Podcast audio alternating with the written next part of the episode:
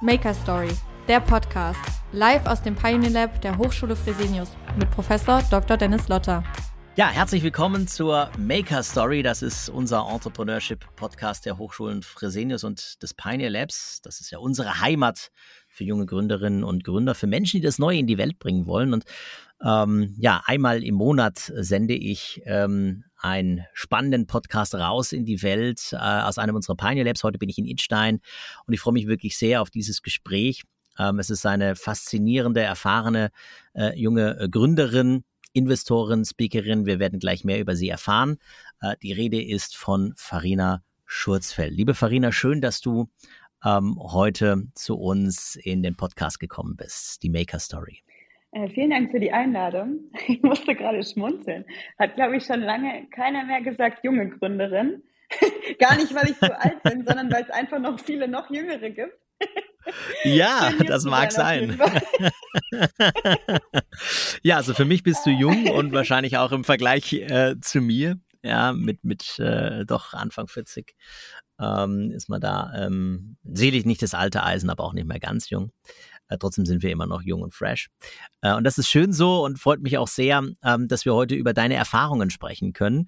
Und du weißt ja, es ist bei uns in der Maker Story so üblich, dass wir ähm, zu Beginn unsere Interviewgäste darum bitten, dass sie mal aus ihrer Sicht ähm, ganz persönlich die prägenden Meilensteine zusammenfassen in einer Art Mini-Pitch. 90 Sekunden. Ich hoffe, du kriegst es hin und diese Zeit schenke ich dir jetzt. Was müssen wir wissen über Farina Schurzfeld? Was müsst ihr über mich wissen? Also ich glaube, ähm, die, dass ein, eine unternehmerische Reise meist äh, der erste Meilenstein schon in den, in den Kindesjahren sozusagen gelegt wird. Und ähm, wenn du da also meinen Papa oder meinen Stiefvater fragen würdest, haben die gesagt, ja, Farina war auch als kleines Kind schon immer ähm, diejenige, die, glaube ich, mit acht Jahren äh, zehn Kilometer in die andere Stadt gefahren ist, um Eis zu essen alleine. Ähm, eine Sache, die mich immer, äh, glaube ich, geprägt hat und ähm, die auch Teil meiner, meiner Kindheit oder ein Resultat meiner Kindheit war, ist, dass ich, mh, mm, es gibt bestimmt Dinge, vor denen ich Angst habe, aber generell bin ich kein ängstlicher Typ und ähm, warum nicht, war immer so ein bisschen mein, äh, mein, mein, mein Mantra und ist immer noch äh, why not sozusagen. Und ähm, meine unternehmerische Karriere ist auch genauso gestartet. Ich war 2009 eigentlich für ein, für ein Masterstudium in Australien und ähm, wurde dann mehr oder weniger von, äh, von Rocket Internet Oliver Asamba und äh, Konsorten entdeckt und äh, habe 2009 in ähm, Sydney tatsächlich äh, Groupon mitgegründet. Wenn man das noch kennt, aber die alte Riege vielleicht. Und das war eigentlich so ein bisschen der, der, der Startpunkt meiner unternehmerischen Karriere. Und wenn man dann so, so die, das jetzt sind jetzt tatsächlich schon ein paar Jahre, deswegen das Schmunzeln eben bezüglich äh, junge Gründer.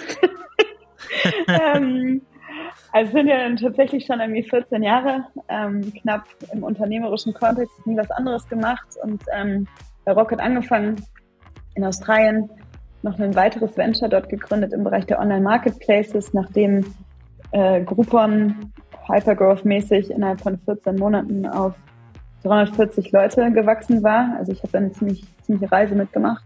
Genau, habe dann in Australien Online Marketplace gegründet mit zwei Aussies zusammen, ein bisschen das Gegensatzprogramm zu Hypergrowth, die ein bisschen nächsten, ein bisschen organischer, aber auch Venture Capital backed und habe die Firma dann in die USA expandiert, 2014 und 2015 ähm, die Firma verlassen, nach Deutschland zu, zurückgekommen, ehrlicherweise, ähm, aber äh, tatsächlich neu nach Berlin, wo ich jetzt auch noch bin. Und hin zur Sinnhaftigkeit habe ich 2015, 2016 mit zwei Psychologin im Digital Health Bereich eine Firma für ja, eine Therapie-App äh, für Menschen mit psychischen ähm, Erkrankungen gegründet.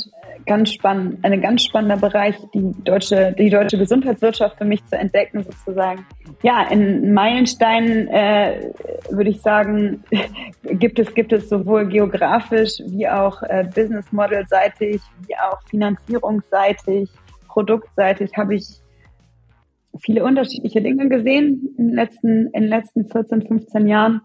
Und ähm, der letzte Meilenstein, würde ich sagen, ist, dass ich, ähm, nachdem ich dreimal sozusagen meine eigenen Häuser mitgebaut habe, mitgebaut, immer mit anderen ähm, Co-Foundern.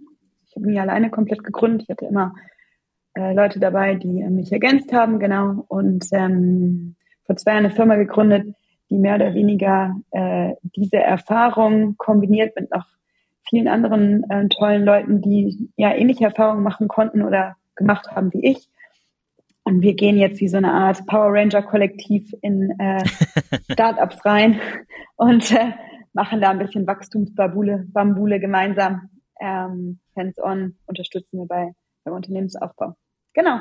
Das ist so ein bisschen meine Reise der letzten 15 Jahre, 14 Jahre. Danke, Farina, fürs Zusammenfassen. Und äh, da stecken jetzt so viele Themen drin. Äh, mal gucken, ob unsere Zeit im Podcast ausreicht oder ob wir nochmal einen zweiten machen müssen. Bei den vielen tollen, spannenden Erfahrungen. Aber ich würde gerne auf einen Punkt eingehen, äh, den du ganz zu Beginn erwähnt hast. Und ähm, das höre ich immer wieder in den Gesprächen mit äh, Unternehmerinnen, ähm, jungen Entrepreneuren, Gründerinnen ähm, das Thema Mut und das Thema Angst. Und du hast es gerade äh, ja mhm. vorhin beschrieben, dass du schon als achtjähriges Mädchen alleine irgendwie einige Kilometer zum Eisessen weit gefahren bist. Ähm, unbeschreiblich. Man muss natürlich Mut, braucht zum Unternehmertum und äh, Angst gehört ver vermutlich auch dazu, ähm, aber sie darf auch nicht lähmen. Ähm, ist das ein Thema, ähm, dieser Umgang mit, mit der eigenen Angst, mit den Ängsten, äh, das Mutigsein, was man was man irgendwie in der DNA drin haben muss, deiner Erfahrung nach? Oder kann man sich auch Mut antrainieren fürs Unternehmertum? Ich denke, das ähm, ist immer eine spannende Frage, weil ich glaube, das könntest du auch, äh, da muss ich jetzt so ein bisschen denken an meine Jahre bei Selfie und diese, die, ich sag mal, Küchenpsychologie, die ich da mir auch selber aneignen konnte. Wir hatten natürlich, was das angeht, Experten im Team, aber ich habe selbst, ähm, arbeite ich seit Jahre, ja, Jahren schon mit einem, mit einem Coach, was das Thema angeht. Und da kann ich dir sagen, dass Mut, äh, dass, dass nicht Mut unbedingt, Mut ist ja für mich ein Resultat. Ja, es ist eher ein Resultat, anstatt dass es ein, ähm, ja, ein, ein, ein, ein, ein Skill sozusagen ist. Ähm, und in meiner persönlichen Story zum Beispiel war ich, bin ich mutig in gewissen Bereichen. Also wie gesagt, das Unternehmerische, da, da habe ich einfach gemacht und habe gedacht, ja, wenn es halt nicht funktioniert, die, sind die Folgen, also ich habe nie Angst vor den Folgen gehabt. Das ist wahrscheinlich aber auch anders, wenn du zum Beispiel eine andere ähm, finanzielle Situation hast, wo du zum Beispiel deine eigene Familie hast, ja. Ähm, damals war ich ja blutjung. Ähm, der einzige Hintern, um den ich mich kümmern musste, war mein eigener, ja. Und ähm, ich habe einfach in dem, in dem Setup in Australien, glaube ich, ist es mir auch verhältnismäßig leicht gefallen, weil ich bin ans andere Ende der Welt gezogen, alleine ich meine, es ist jetzt ein westliches Land, es ist alles nicht unbedingt so schwierig, aber ich war schon einmal einen Schritt in ein Unbekanntes gegangen und ich glaube, jetzt kommt mhm. der Punkt.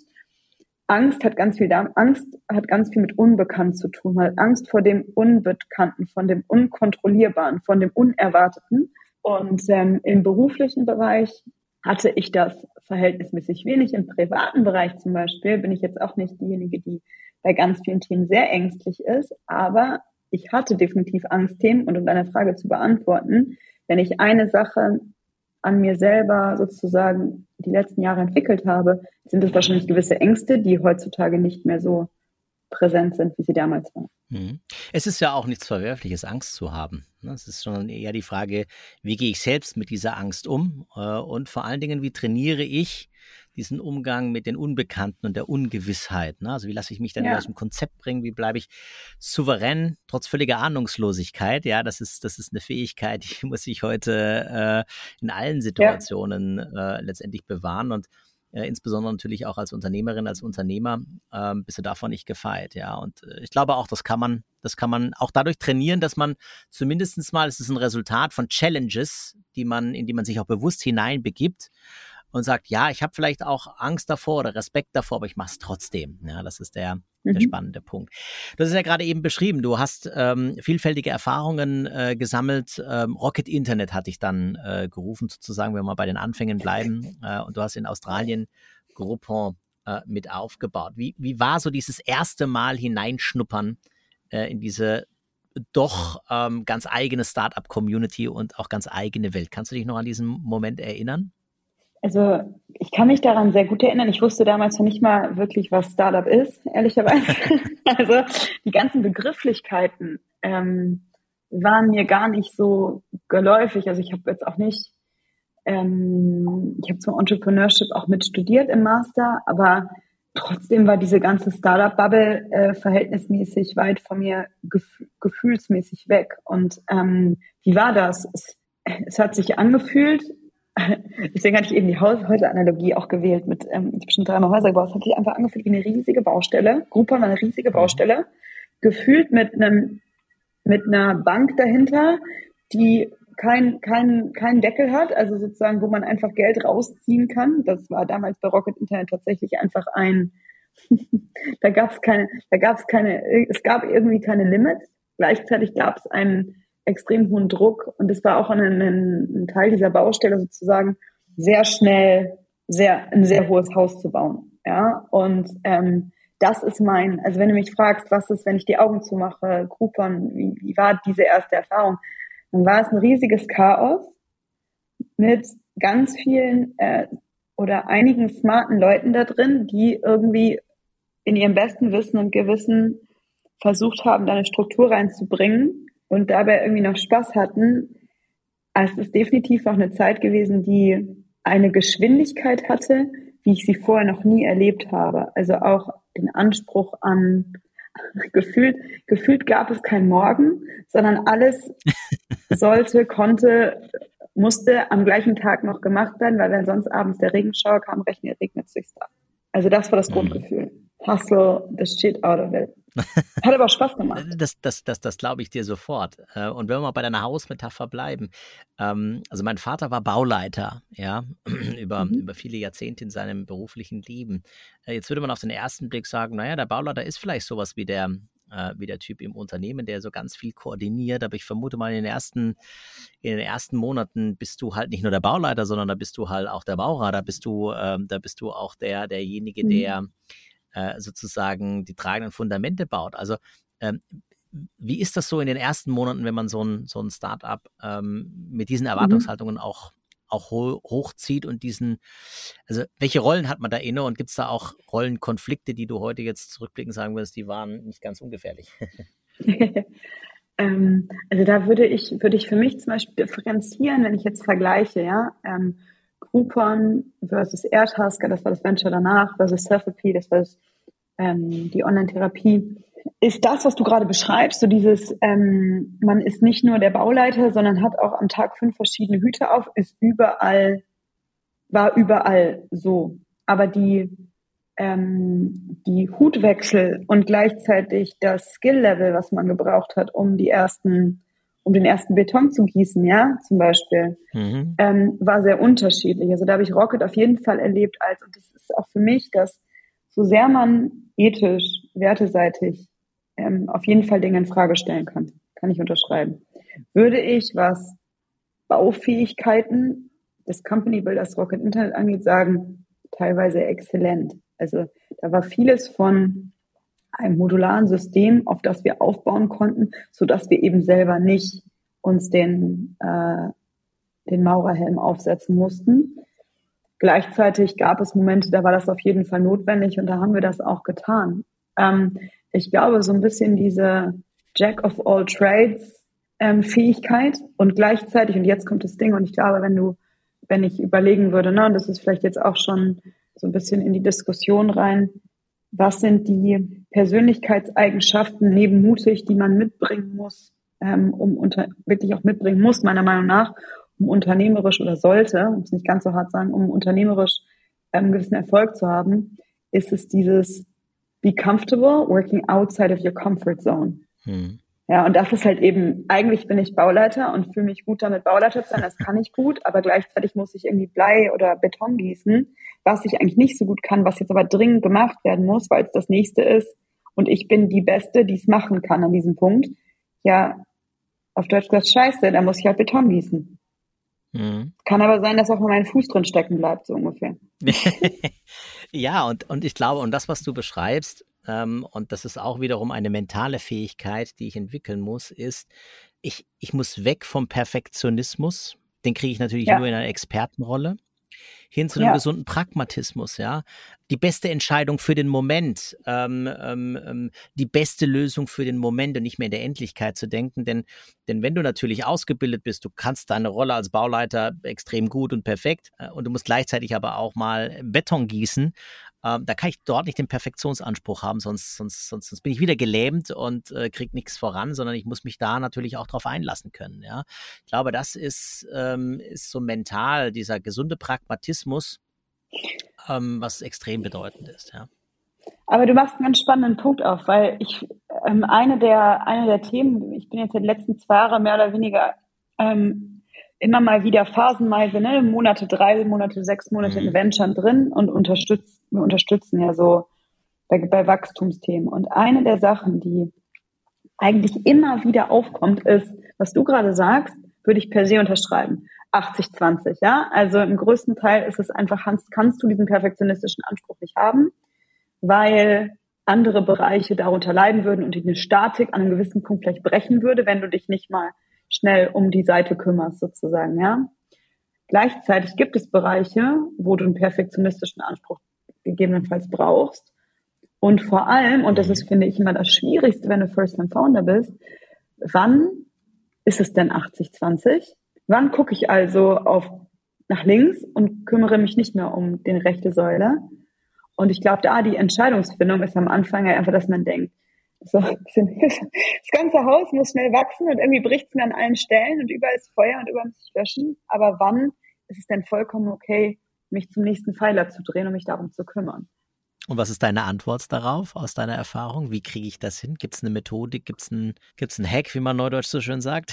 ähm, ich glaube ja. Also ich habe einen für mich und ich glaube, der funktioniert auch für andere. Zumindest äh, hat er das in der Vergangenheit. Und zwar dir anzugucken. Ähm, jetzt mache ich auch mal Neudeutsch. Äh, Neudeutsch heißt Englisch in dem Fall. ähm, einen Reverse Engineering zu machen der nächsten Entwicklungsphase. Das heißt, du gehst hin und sagst, so, ich habe eine Firma gegründet. Als nächstes möchte ich gerne von äh, Angel-Investoren 300.000 Euro Geld aufnehmen, weil ich weiß eigentlich schon, dass es eine Firma ist, die, die mit Eigenmitteln so nicht wachsen kann. Ich spreche jetzt in die Blume, ne? Das ist jetzt einfach eine, eine Hypothese. Ja. Dann gehe ich hin und spreche mit zehn Angel-Investoren, was die denn sehen wollen, damit sie auch ihre 300.000 Euro ähm, in die Mitte schmeißen sozusagen oder auf mein Konto legen. Und je besser dein Verständnis dessen ist, wo das Haus stehen muss, wie hoch, wie gut das Fundament sein muss, ja, ähm, das zu reverse engineeren. Und jetzt kommt dein Stichwort, was du mir am Anfang gegeben hast, stell dich mal vor mit Meilenstein, dich dann hinzustellen und zu sagen, okay, was sind denn die Meilensteine, die ich irgendwie erreichen muss? Und die sind meistens nicht schwarz-weiß, sondern erreiche ich den einen besser, kann ich vielleicht beim anderen ein bisschen weniger äh, in die Richtung gehen. Aber das Verständnis, also das Reverse Engineering der nächsten Entwicklungsphase zu machen, ist, ist für mich der beste Hack, um zu mhm. wissen, was ich machen muss und wo ich hingucken muss. Das hast du mir wiederum äh, zwei Stichworte noch gegeben bei deinem äh, beschriebenen Hack, auf den ich nochmal gerne näher eingehen möchte. Es ist nämlich in der Tat äh, eine wichtige Reflexionsaufgabe für mich als, als Jungunternehmerin, als Jungunternehmer, sich die Frage zu stellen, das ist ja aufgemacht mit, woher kommt das Kapital?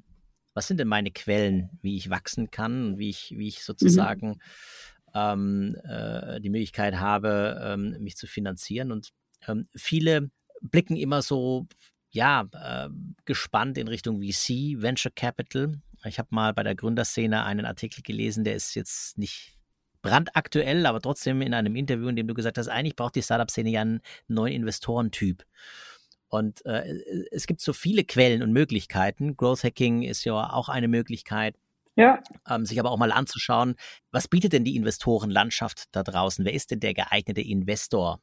Typ, um, um mich ja. dabei zu unterstützen, äh, zu unterstützen. Und vielleicht kannst ja. du auch dazu nochmal ein bisschen, ein bisschen deine Erfahrung uns mitgeben, ähm, äh, wie ich diesen Reflexionsprozess für mich führen kann, ja, um den richtigen Investor, die richtige mhm. Finanzierung zu finden. Also ich glaube, dass das Erste, was man machen kann, sich erstmal überlegen kann, was ist für einen selber und vielleicht die, wenn man mit, mit anderen gemeinsam gründet, ähm, mal ganz platt gesagt, auf welches Spielfeld möchte ich begeben, ähm, mich begeben, geht damit einher, welcher Spieler kann und möchte ich überhaupt sein. Und ähm, was ich damit meine ist, mich in Venture Capital begebe auf das Spielfeld von VC. Dann weiß ich, dass ich innerhalb von gewisser Zeit eine gewisse, jetzt gehen wir wieder zurück zum Haus, eine gewisse Baugeschwindigkeit brauche und eine gewisse Bauhöhe und dafür brauche ich gewisse Leute, die mitbauen. Sonst funktioniert das sozusagen gar nicht. Und das Ziel von Venture Capital ist immer ein Verkauf. Ja, also du, ähm, ich glaube, das weißt du, das weißt also das wirst du bestimmt in deinen Vorlesungen auch mal mitnehmen an die, an die Studis, dass sozusagen klar ist. Und das ist für mich eigentlich das Allerrelevanteste, dass oft in der in den, in den Gründermedien ja, ähm, wird dieser Venture Capital Weg stark, nennen wir ihn mal romantisiert. Hollywood-Style ist das mhm. der goldene Gral, wenn ich es schaffe, Venture Capital zu bekommen. But it isn't. Es ist einfach nur ein Weg, wie man Firmen aufbauen kann.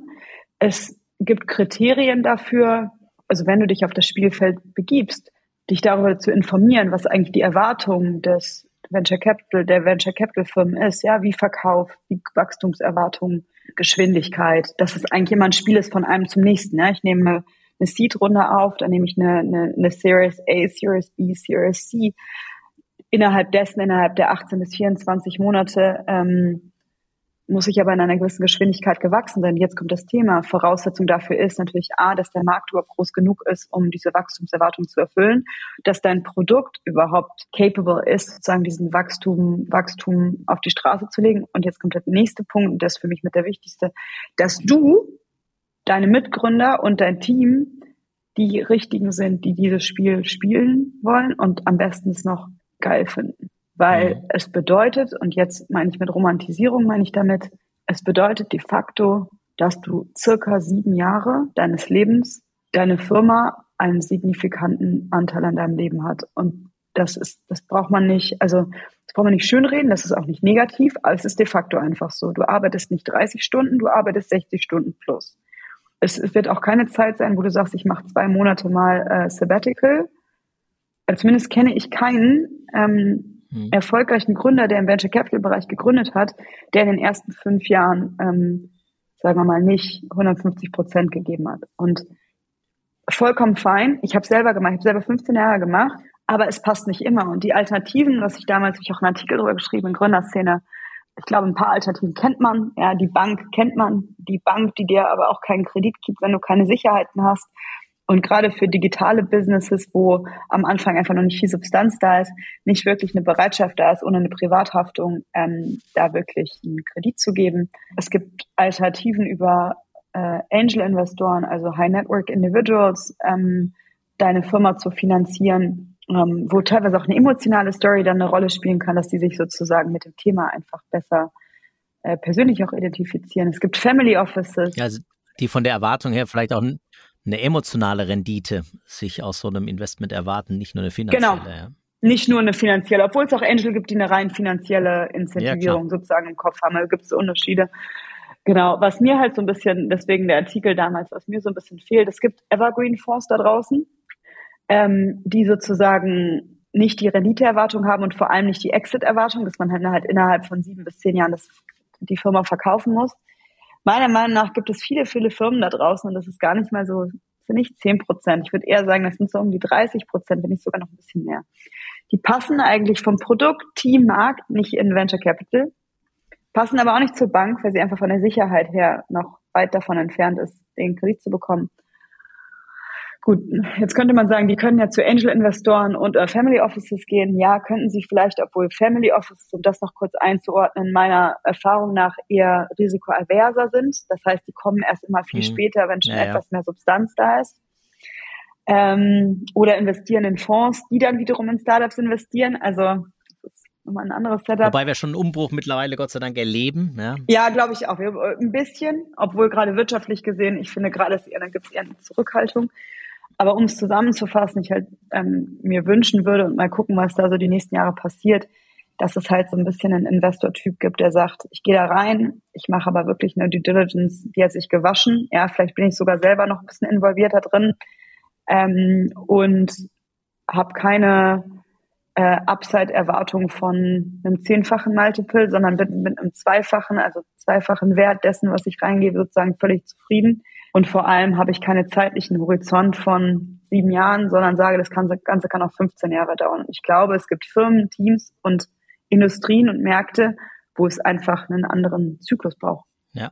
Ja, wir haben ja gerade auch eine, eine Ausbildung ähm, für Frühphaseninvestoren ähm, in der Entrepreneur Academy im Köcher und insofern ähm, freue ich mich, wenn wir dieses Bild damit prägen dürfen im Rahmen dieser Akademie.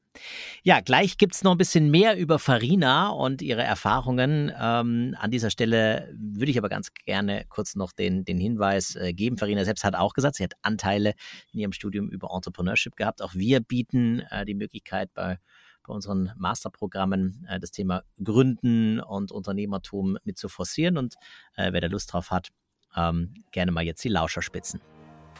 Eine eigene Idee verwirklichen und damit ein Unternehmen gründen, die richtigen Märkte für attraktive Produkte identifizieren, genau das kannst du in unserem Masterstudiengang Unternehmensgründung und Entrepreneurship an der Hochschule Fresenius erlernen. Unternehmerisches Mindset, Skills und Leadership folgen bestimmten Mustern und Strategien, wie Geschäftsmodellentwicklungen, Agilität, taktischen New Work Herangehensweisen, Innovationsmanagement, Verhandlungs-Know-how und Mediation. Klingt spannend und du kannst dir vorstellen, während oder nach deinem Masterstudium ein Startup zu gründen oder später als Intrapreneur eine agile Rolle in einem etablierten Unternehmen zu übernehmen? In den Show Notes findest du den Link zu allen wichtigen Infos rund um unseren besonderen Masterstudiengang an der Hochschule Fresenius. Wir freuen uns auf dich. Ja, wir sind wieder zurück ähm, und nach wie vor noch im Gespräch mit ähm, Farina und ihren Erfahrungen. Äh, kommen wir vielleicht noch mal zu deiner aktuellen Tätigkeit zu sprechen. Äh, mhm. Du bist mit Ant Robin ähm, ja äh, dabei, ähm, auch interimsmäßig ähm, äh, Startups ähm, in Wachstumsfragestellungen ähm, äh, zu begleiten. Vielleicht ähm, kannst du uns noch mal ein bisschen zu diesen wie sagt man so schön, Growth Hacking Strategien ein bisschen Aufklärungsarbeit liefern. Worum geht es da? Was macht ihr da konkret und wie muss man sich das vorstellen und welche Strategiemöglichkeiten gibt es da? Im Endeffekt, was wir, was wir mit, was wir mit Robin machen, ist, dass wir nicht reingehen. Also interimseitig ist eigentlich nur eine Maßnahme. Das heißt, unser, unser genereller Ansatz ist, dass wir in, in, in Gründungen reingehen, die schon auf dem Markt sind, die schon die ersten Umsätze sozusagen machen, die eigentlich auch schon ich sag mal, mehr als eine halbe Million Umsatz pro Jahr machen. Also es ist schon meistens etwas spätphasiger sozusagen, ähm, so dass ähm, wir eine gewisse Spielfläche haben, auf der wir mit dem Team auch wirken können, ja, wo wir sozusagen Sachen hinterfragen können, wo auch schon in gewissen Teilen eine Substanz da ist und auch Leute da sind, die sich um Themen kümmern. So das vielleicht einmal so als als Setting. Was wir dann machen ist, wir machen mehr oder weniger eine Statikanalyse und eine also wir gucken uns äh, die Firma an in zwei bis drei Wochen, screenen von Produkt, Markt, Web, also Präsenz sozusagen, ähm, ja Produkt, ähm, Team, gucken wir uns, ich würde sie nennen, Sollbruchstellen an, ja, wo wir Erfahrungswerte haben, dass ja, dass es da brechen könnte. Und auch vielleicht den Erfahrungswert, wo man gerne mal, das kommt, das, das ist das Thema, dass man gerade als Gründer natürlich viele Baustellen hat und das ist auch vollkommen okay so. Ähm, aber dadurch, dass man es drei, vier Mal gemacht hat, weiß man, weiß man meistens ganz gut, ähm, wo, wo man als Gründer gerne mal wegguckt. Ein Klassiker des Ganzen ist, was wir immer wieder erleben, ist, dass du, ähm, wenn du eine Firma gründest, äh, mit einem Produkt, das eine gewisse Leistung hat, sozusagen, hast du den Problem-Solution-Fit, du hast den Product-Market-Fit, du hast eine Skalierung, du hast einen äh, Product-Language-Fit vielleicht noch dazwischen. Und äh, ganz oft ist es so, gerade wenn du Venture Capital Firmen hast, also Venture Capital finanzierte Firmen, dass du dich fühlst relativ firm und schnell, als hättest du den Problem Solution Fit erfüllt, bist im Product Market Fit eigentlich auch schon am Ende angelangt und ähm, bist dann schon in der Phase von, oh, ich muss jetzt skalieren und oh Gott, oh Gott, auf einmal machst du alle deine Marketingkanäle auf und es passiert aber nicht viel. Mhm. Am Anfang ist ein bisschen was passiert, du hast so die, die Innovator ähm, relativ schnell bekommen, aber um dann den, den, den Branch-out zu machen, mein Modell, was ich dafür gerne nutze, ist, ähm, ist das Law of Diffusion of Innovation, also diese verschiedenen Brackets von vom Markt, die du sozusagen targetierst. Viele Venture bekommen bei der Transition von Innovator zu Early Adopter auf einmal die Erkenntnis, stehen vor der Erkenntnis, es geht nicht weiter. Und ich glaube, das ist so ein bisschen zu dem, wie wir arbeiten. Ähm, wir machen, wir gucken uns dann an, ob der Problem Solution Fit wirklich da steht, wo er denn stehen sollte, um in die nächste Phase zu gehen. Und der Product Market Fit hängt ja vom Problem Solution Fit in Teilen mhm. ab. Das heißt, ja, wir, wir, gucken uns diese ganzen Sachen an und was wir dann im Endeffekt machen, ist ein bisschen die nächste Phase nach drei Wochen ungefähr ist, dass wir wirklich hands-on ähm, mit den Ressourcen im Team sozusagen und insbesondere auch mit dem, mit dem Founding-Team zusammen diese Fragestellung aufbereiten und wachstumsseitig sozusagen ähm, die Hebel in Bewegung setzen, damit, damit das Wachstum weiter vorangetrieben wird. Ähm, es ist von Verständnis über Wachstumskanäle etablieren, ähm, also Kundenverständnis, Wachstumskanäle, Organisationsentwicklung. Ich würde sagen, das sind so die drei. Mhm. Wichtiges Thema. Ja, vor allen Dingen, ähm, was ich immer ganz spannend finde, äh, wenn man, wenn man auch guckt, dass man auch in frühen Phasen sich mit solchen Themenstellungen beschäftigt, ähm, um auch ein Mindset zu haben, weg vom Geschäftsmodell Investor, also auch selbst Umsatz generieren, selbst ähm, ja. Ähm, das Heft des Handels in die Hand zu nehmen. Ähm, man wird auch da, äh, das ist so out of the comfort zone, ja, äh, und der Investor ist eher innerhalb der Komfortzone, zumindest mal am Anfang, äh, was das, was das Kapital anbelangt. Äh, insofern, äh, das darf nicht das Geschäftsmodell sein, sage ich immer. Liebe Farina, prima. Ähm, ich würde an dieser Stelle gerne ähm, mit dir noch ein anderes Thema ähm, beleuchten, ähm, nämlich das Thema Female Entrepreneurship, Female Founder. Ja, mhm. Ähm, mhm. Äh, und vor allen Dingen auch deine Erfahrungen, die du, die du gesammelt hast. Wie kann man ähm, vielleicht aus deiner Perspektive heraus ähm, mhm. ja die aktuelle Situation beschreiben? Haben es Frauen wirklich schwieriger in der Gründung? Wie ist da dein Blick auf diese Dinge? Es geht ja momentan durch alle mhm. Munde, deswegen finde ich es immer ganz spannend, auch jemand, ähm, dass nicht mhm. nur andere, sondern diejenigen, die davon betroffen sind, die auch selbst den Weg gegangen sind, wie sie es beurteilen. Mhm. Weißt du, es ist eine ganz spannende Frage, weil ich glaube, wenn du fünf Gründerinnen nebeneinander stellen würdest, würde dir jeder wahrscheinlich eine andere Antwort geben. Und wenn du mich jetzt fragst, wie habe ich es erlebt? Ich habe Gründerin sein als absoluten Vorteil erlebt. Sowohl in Australien wie auch in den USA wie auch in Deutschland. Ich kann nachvollziehen, dass es Frauen gibt, die sagen, zum Beispiel in der Venture Capital Welt, die einfach noch sehr männlich ist, ist de facto so, ja.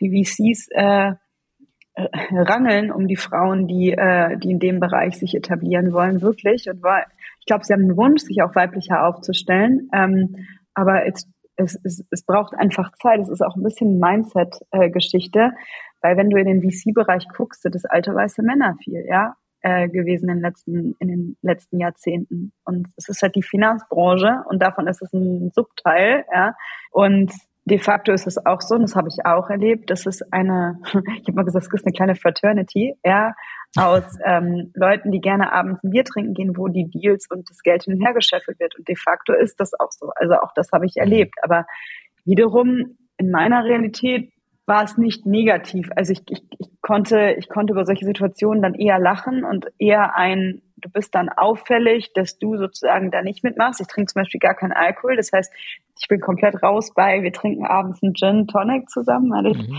ich trinke eine Apfelschorle mit dir, ja. ähm, habe es nicht negativ erlebt. Im Gegenteil, wenn du dir, ich glaube einfach, dass wenn du zum Beispiel dir mein Netzwerk anguckst mit Venture Capital, ähm, und auch in der Gründung per se, spricht man Frauen zu, und das ist nicht ein rein weiblicher Wert, aber es ist dieses, eine Nestbaufähigkeit, ja, also ein, mhm. ein, eine Raumwärme nenne ich das immer. Zum Beispiel, ich kann das, glaube ich, ganz gut. Ich kann ganz gut den Raum wärmen.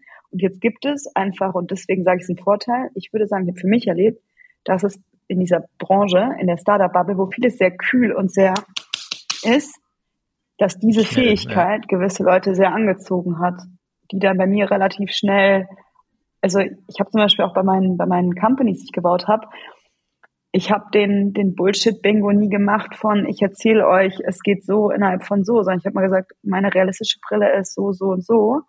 Ja, ähm, ich glaube daran, dass es so, so und so gehen kann, aber ich glaube auch, dass das so und so nicht geht. Ich bin damit ganz gut gefahren. Ähm, kann ich mir vorstellen, dass es in einem gewissen Bereich wenn du wirklich A-Liga spielst, was ähm, Venture Capital Fonds zum Beispiel angeht, also die Target Globals dieser Welt, ja, ich glaube nicht, dass meine Art, nennen wir sie mal, da ausreicht wiederum, sondern ich glaube, da musst du ein gewisses, okay, uh, we're going super big gehen ähm, und um jetzt zurück, jetzt bin ich ein bisschen abgedriftet von der Frage, ähm, dieses riesige, also dieses sehr große Denken. Ich, ich, ich mag nicht stereotypisieren, aber tendenziell habe ich es auch erlebt, ist es eher männlich statt weiblich. Mhm. Männlich her statt weiblich her, sagen wir es mal so. Mhm. Ähm, aber ja, für mich generell, ähm, ich glaube sehr an die Symbiose. Also ich, ich habe Firmen gegründet mit Männern, ich habe Firmen, Selfie war fast ausschließlich mit Frauen. Ähm, wenn du mich fragst, was hat, was ist sozusagen der, was waren die Learnings daraus? Die Mischung macht's. Sowohl beim Kapital wie auch beim Team, wie auch beim Unternehmen. Ähm, und auch die männlichen Werte und die weiblichen Werte, auch ein Mann kann ja weibliche Werte haben und umgekehrt.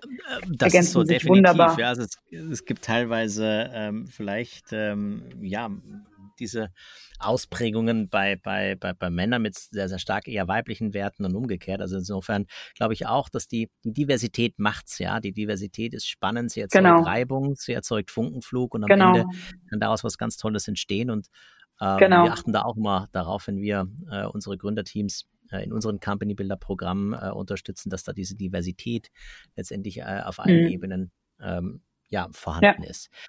Farina, ich könnte mit dir jetzt noch zwei Stunden sprechen, ähm, aber die Zeit unseres Podcasts ist ein bisschen begrenzt. Ich weiß ja, wir haben ähm, trotzdem auch über den Podcast hinaus ein paar schöne, nette Anknüpfungspunkte. Du bist auch bei uns im Company Builder Programm äh, mit dabei ähm, und insofern freue ich mich da auf jeden Fall noch auf den weiteren äh, Kontakt. Die letzte Frage, die ich an dich habe, ähm, und die stelle ich jedem unserer Gäste. Ähm, welche drei unternehmerischen mhm. Prinzipien würdest du sagen, haben dich in deinem Unternehmerinnen-Dasein stark geprägt, von denen vielleicht auch andere was Spannendes mitnehmen können? Mhm. Mhm. Gott, sei Dank, Gott sei Dank hast du mir die Frage ja vorher gestellt, sodass ich kurz da nochmal drüber nachdenken konnte. ähm, genau, das heißt, ich komme ein bisschen vorbereitet, ich komme nicht komplett unvorbereitet. Ähm, bringt mich eigentlich gleich zum ersten Punkt. Äh, für mich der unternehmerische Superpower, und das ist auch wiederum Learning aus der Groupon-Zeit zum Beispiel gewesen, ähm, wo ich sehr, stark danach gestrebt habe, alles zu wissen, alles richtig zu machen ähm, und so ein bisschen Leading by Example, ist eigentlich so eine Retro, wenn ich meinem zehn Jahre jüngeren Ich was sagen könnte, ja, oder meinem 15 Jahre jüngeren Ich, ähm, dann ist es, dein Superpower ist nicht alles zu wissen, sondern das zu wissen, was du nicht weißt. Und das kann ich jedem Unternehmer, vielleicht nur ähm, angehenden Unternehmer, Unternehmerin nur mit auf den Weg geben. Ähm, du musst nicht alles wissen, ähm, aber es hilft dir zu wissen, was du nicht weißt. Und dann kommt mein zweiter Punkt. Es gibt Leute da draußen, die gewisse Dinge schon mal gemacht haben. Ja, vielleicht auch aus deinem Freundes-, Bekanntenkreis, Familienkreis, whatever. Ähm, halt damit nicht zurück, sondern geh raus und führ diese Unterhaltung und hab natürlich irgendwie deinen eigenen Filter. Aber wenn du dir Leute dazu holst in dein, in dein Haus sozusagen, dann hab keine Angst davor, Leute reinzuholen, die besser sind als du. Ähm, biggest learning, glaube ich, in my entrepreneurial career. Hire for the better, ja. Also hol die Leute rein, die Dinge besser können als du, weil sonst ist deine Limitierung die Limitierung des Unternehmens. Ja, manchmal ein bisschen so ein Ego-Thema, lustigerweise. Ah, ganz spannend. Dritter Punkt ähm, ist eine Mischung aus Practice what you preach und der Fisch stinkt immer vom Kopf. Ähm, wenn du wenn du eine Firma gründest, sei dir bewusst, du bist das Elternteil mindestens für eine Zeit X und alles, was du bist, alles, was du tust, ähm, werden sich deine Kinder irgendwo annehmen. Und Kinder heißt Mitbewohner, ja, äh, alle, die in die Firma reinkommen und du prägst das, ob du willst oder nicht. Das heißt, je bewusster du dir bist über deine Stärken, Schwächen, das, was du reinbringen willst, das, was du eigentlich eher nicht reinbringen möchtest, ähm, desto gesünder kann deine Firma auch sein. Ja, Monolog Ende. Vielen lieben Dank, Farina. Und Startup ist wie ein Haus bauen. Das ist eine schöne Metapher, die sich heute durch unser Gespräch gezogen hat. Äh, fand ich ganz wunderbar. Äh, danke dir, dass du bei uns warst. Das war die Maker Story, ähm, jeden äh, dritten Mittwoch äh, im Monat. Und ähm, ja, danke fürs Einschalten. Vielen Dank. Eine schöne Woche noch. Bis dann. Das war der Maker Story Podcast, live aus dem Pioneer Lab der Hochschule Fresenius. Neue Folgen gibt es jeden dritten Mittwoch im Monat, überall, wo es Podcasts gibt.